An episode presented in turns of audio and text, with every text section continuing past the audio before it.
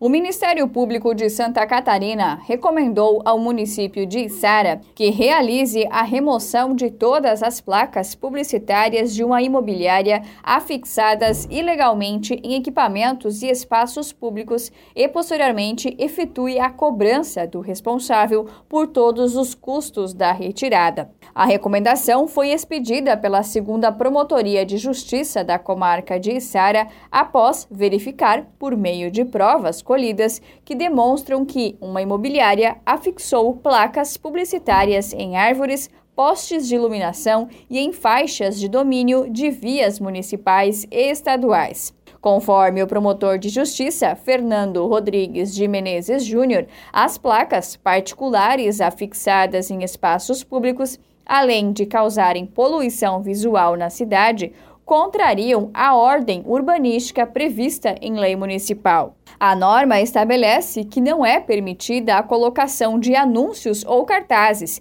entre outras possibilidades, em árvores dos logradouros públicos e nos postes telefônicos ou de iluminação, e em faixas de domínio de vias municipais, estaduais e federais.